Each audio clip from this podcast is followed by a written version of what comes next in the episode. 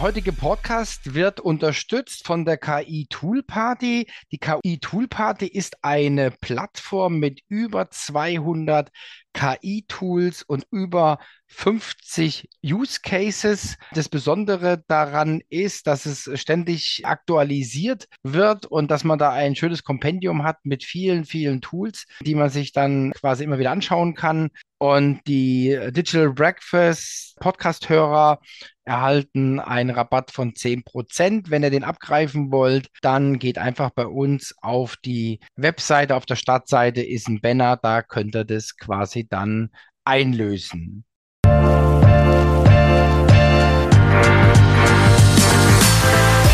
Ja, hallo, willkommen, Grüße zu unseren weiteren Highlights, Teil Nummer 4 mit dem großen Thema Nachhaltigkeit.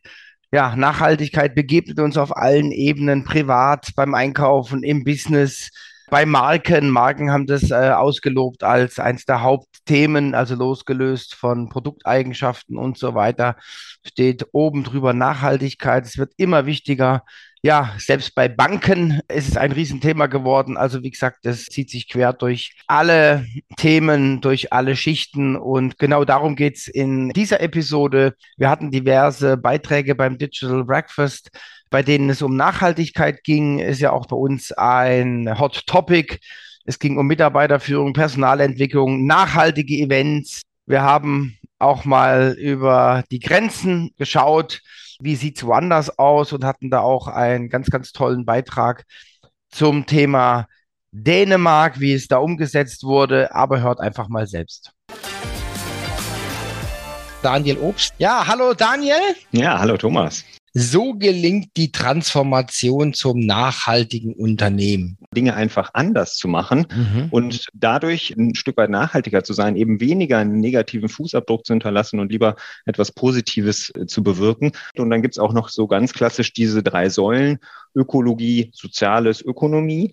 Wenn ich davon rede, dann baue ich darauf auf, das sind nämlich die Sustainable Development Goals, die mhm. Ziele für nachhaltige Entwicklung, die 17, die es da gibt. Da wurde eben gesagt, hey, das sind die Dinge, die wir als sehr erstrebenswert für die Weltgemeinschaft halten. Was ist eigentlich meine Strategie in Sachen Nachhaltigkeit? Nämlich mich zu fragen, was ist eigentlich das, was mir am meisten hilft, um wirksam Nachhaltigkeit in mein Unternehmen zu bringen. Und das ist eben, wie gesagt, viel mehr, je nachdem, was für ein Unternehmen ich bin, ob ich Dienstleistungen oder Produkte herstelle oder anbiete, ob ich eine Produktionsstraße habe, ob ich Lieferketten habe. Da in meinem Geschäftsmodell muss ich anfangen zu suchen, was die wirksamen Hebel sind. Ja, wer macht das denn am Ende Nachhaltigkeit? Nachhaltigkeit ist das, was im täglichen Handeln eines jeden Einzelnen stattfindet. Mhm. Und das ist nicht nur bei uns zu Hause so, sondern es ist eben auch im Unternehmen so. Es gibt eine Studie, die sagt, dass 80 Prozent aller digitalen Daten nach erstmaliger Speicherung Versicherung nie wieder verwendet werden.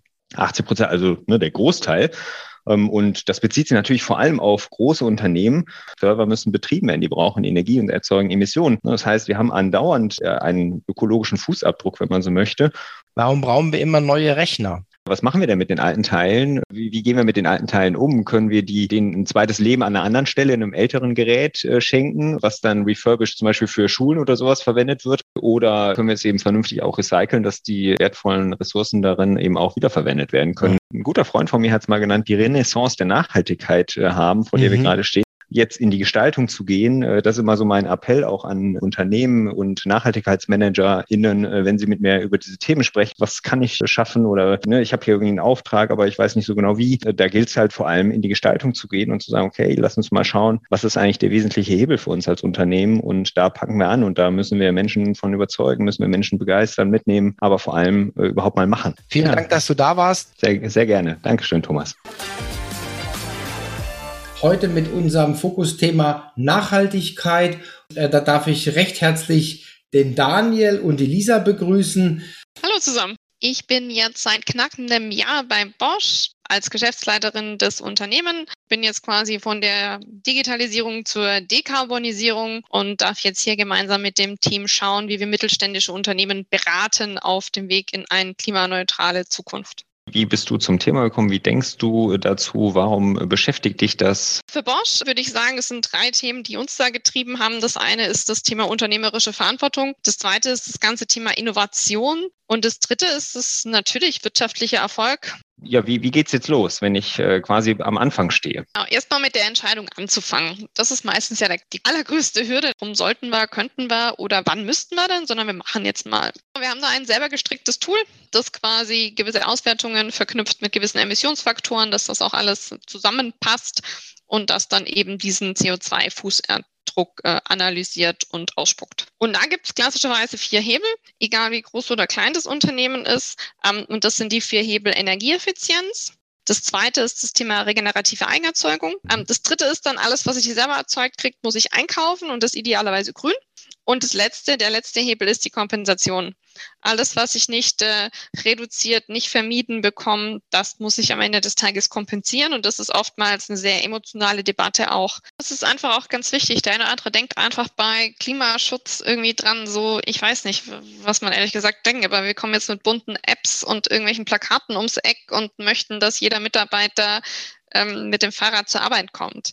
Also ich glaube, es ist einfach auch mal ganz klar und deutlich zu machen, da gibt es einfach ganz klare Hebel und die Hebel enden in Investitionen in zum Beispiel Technologie oder der Zukunftsfähigkeit der Unternehmung. Lass uns auf jeden Fall auch einmal über das emotionale Thema Kompensation sprechen. Kompensation kann ein Teil einer Strategie sein in Richtung Klimaneutralität. Kompensation an sich ist nicht die Lösung. Dieses Label, ich produziere klimaneutral und dann muss ich diesen Weg über die Kompensation gehen und muss mir auch genau überlegen, wie reduziere ich das dann noch weiter. Deshalb glaube ich so wichtig, dass eben man Geschwindigkeit darauf bringt und sich eben gewissermaßen Wettbewerbsvorteil, wie du es vorhin auch beschrieben hast, erarbeitet, indem man vor der großen Welle in Anführungsstrichen unterwegs ist, von denen, die es halt nur machen müssen, weil sie es müssen. Das hart als wirklich strategisches Thema anzusehen und das so anzugehen wie viele andere Themen auch und dann den Mut zu haben, zu sagen, wir schaffen das und wir glauben daran, wir sind die Ersten. Das war, glaube ich, mitunter die Mischung. Und, und daraus kann man einfach lernen. Und Nachhaltigkeit ist ein Feld, wo man teilen kann, ohne jetzt auch IP irgendwie zu verletzen. Und deshalb sollten wir das einfach auch tun. Gisa, hast du abschließend noch etwas, wo du sagst, das möchte ich noch allen mitgeben, das ist mir nochmal besonders wichtig zu betonen? Wenn wir die Energie und die Stunden drauf verbringen, uns zu überlegen, wie fangen wir an, was tun wir morgen anders, dann ist, glaube ich, schon viel gewonnen. Vielen Dank, Lisa, dass du oh, bei uns Dank. warst. Danke. Danke auch.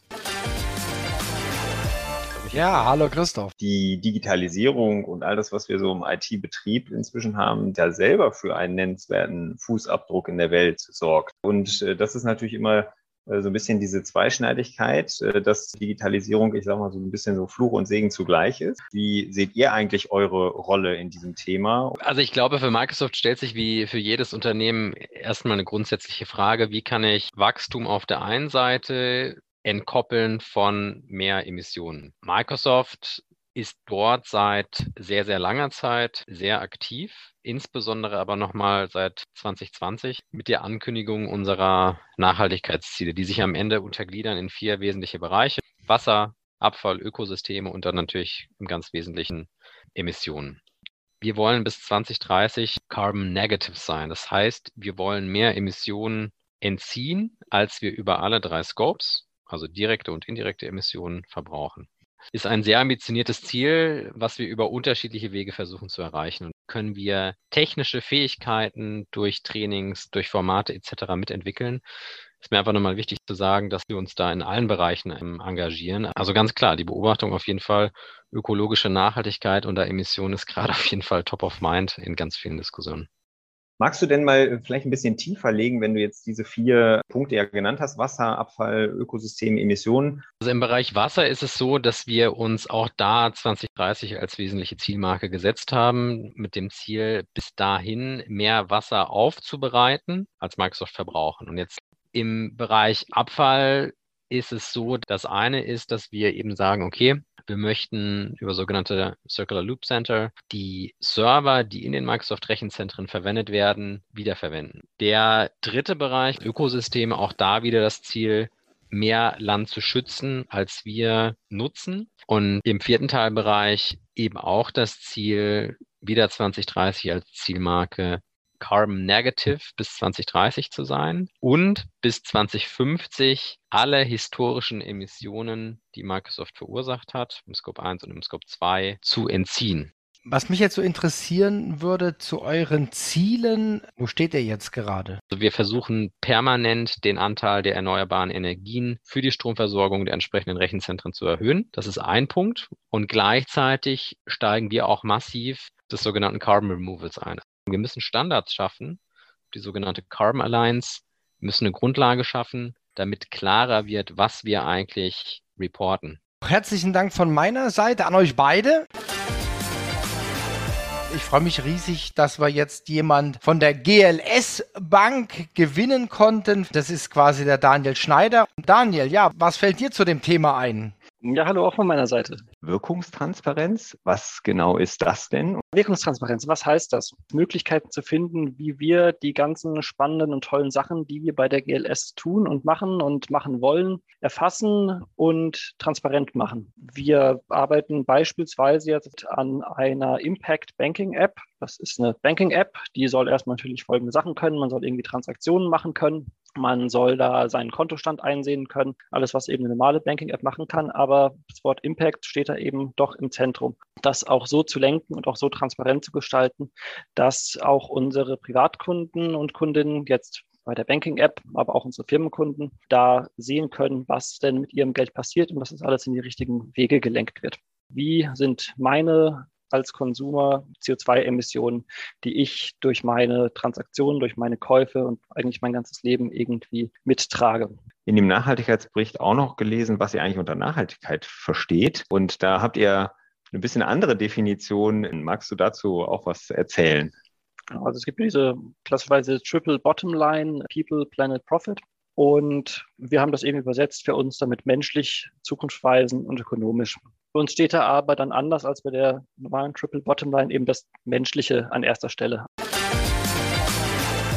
Hallo Frederike. Hallo Thomas. Purpose heißt Zweck. Das kommt eigentlich von dem vollständigeren Begriff MTP oder MTP, Massive Transformative Purpose, und bedeutet, dass ein Unternehmen eben einen massiven transformativen Unternehmenszweck haben sollte. Und da ging es dann auch um Thema Innovation und die haben damals schon von sogenannten Innovationsnormaden. Die haben gesagt, die haben dann Leute, für die ist es einfach äh, die Idee, die Idee voranzutreiben. Ja, und dann ist die Idee umgesetzt, naja gut, und dann ist der Reiz weg. Und genau. dann ziehen die Teams weiter und sagen, okay, hier haben wir unsere Schuldigkeit getan, ja, ja. Ähm, jetzt gehen wir Aber weiter. Das machen die ja nur deswegen, weil die Unternehmung überhaupt keine, wie soll ich sagen, keinen Sog erzeugt, dass es hier auch jenseits dieses tollen Innovationsprojektes ganz toll ist zu arbeiten. Das hat was mit Anerkennung zu tun. Wer will zu den Konzernen? Das ist eine maximale Un-Work-Life-Balance, eine Dis-Work-Life-Balance.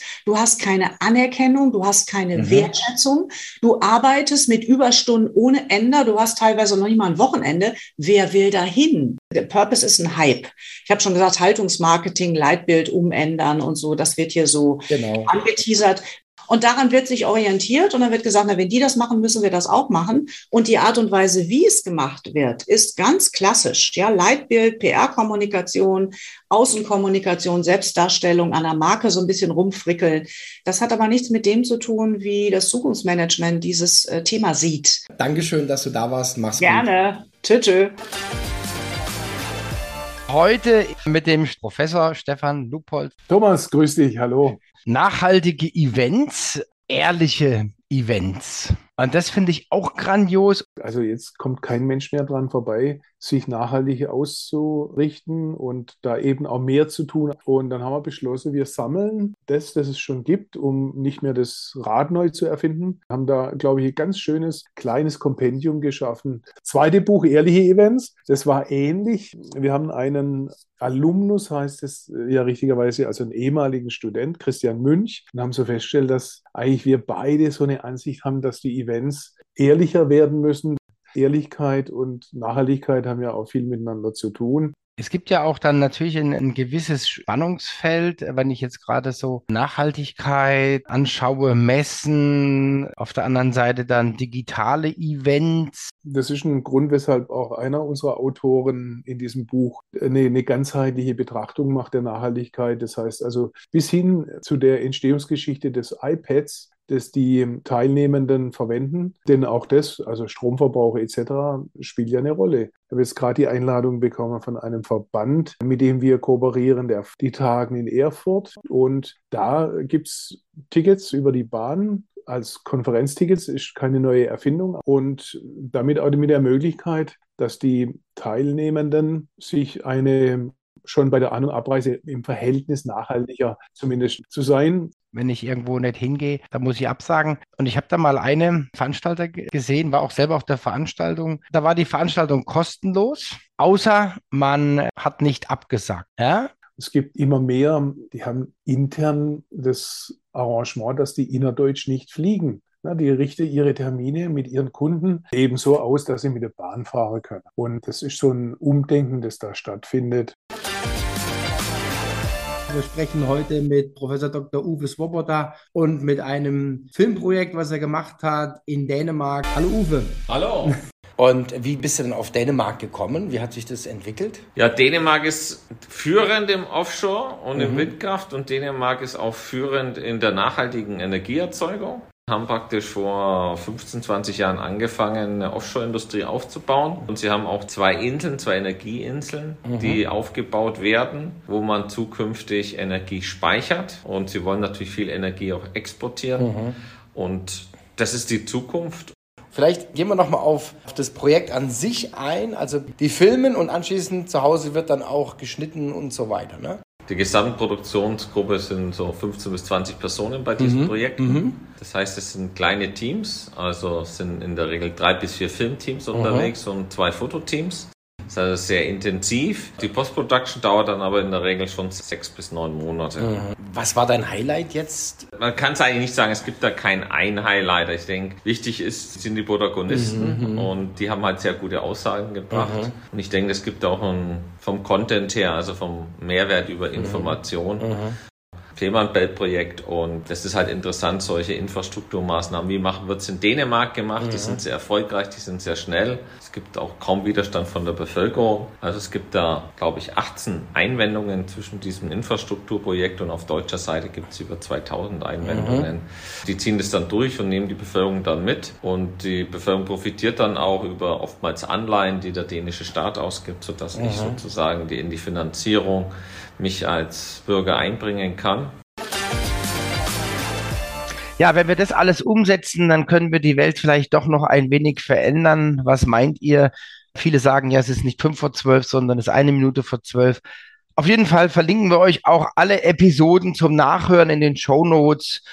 Und dann hören wir uns wieder zu den Highlights Teil Nummer 5. Bis dann. Macht's gut. Ciao.